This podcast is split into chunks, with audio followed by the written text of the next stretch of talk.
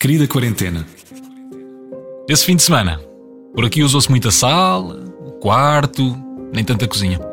Olha, hum, desde quando é que ir ao lixo se tornou um luxo? É que foi um dos pontos altos no meu sábado. Pior, tomo banho e arranjo-me para ir ao lixo.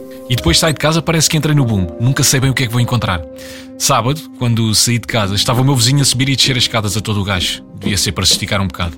Mas é uma cena que já nem estranhamos. Um treino nas escadas do prédio. Normal.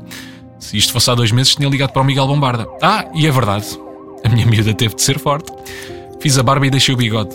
Aquele símbolo patriótico. Fico tão ridículo. Mas estamos numa fase em que podemos arriscar, é agora. Quase ninguém nos vê. Estou mesmo de quarentena. Quando acordas e pensas, o que é que eu vou fazer hoje?